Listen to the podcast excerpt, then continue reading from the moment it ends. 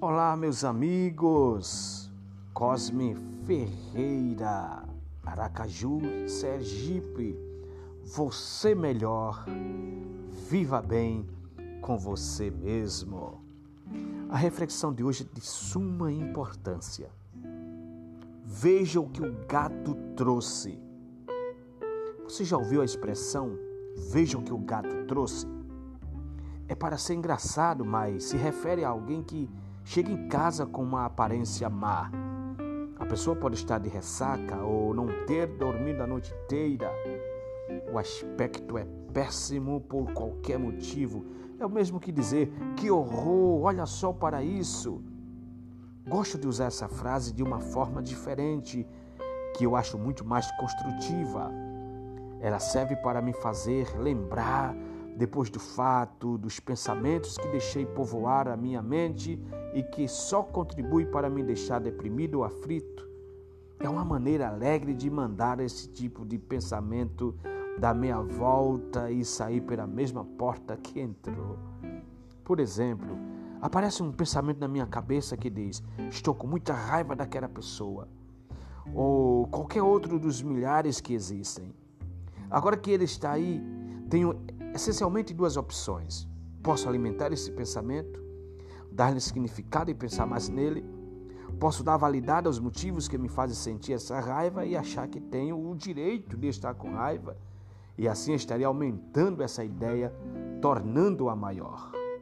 Todos nós sabemos que é fácil fazer isso. Ou então posso admitir que aceitar esse pensamento não é muito diferente de permitir que o seu gato entre pela porta da frente da sua casa com o que ele achou no mato.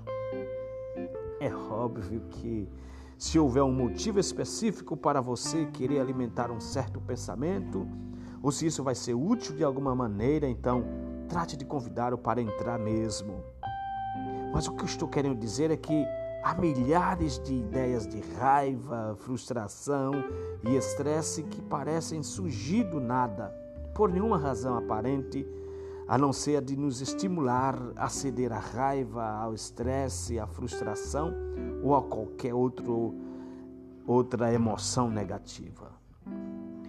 Descobri que essa metáfora é muito útil Apesar de ser uma pessoa que tem dedicado muito tempo e energia às questões da felicidade e da atitude, mesmo assim observo que ideias aleatórias de raiva, estresse, preocupação, irritação e todo o resto despontam na minha cabeça regularmente.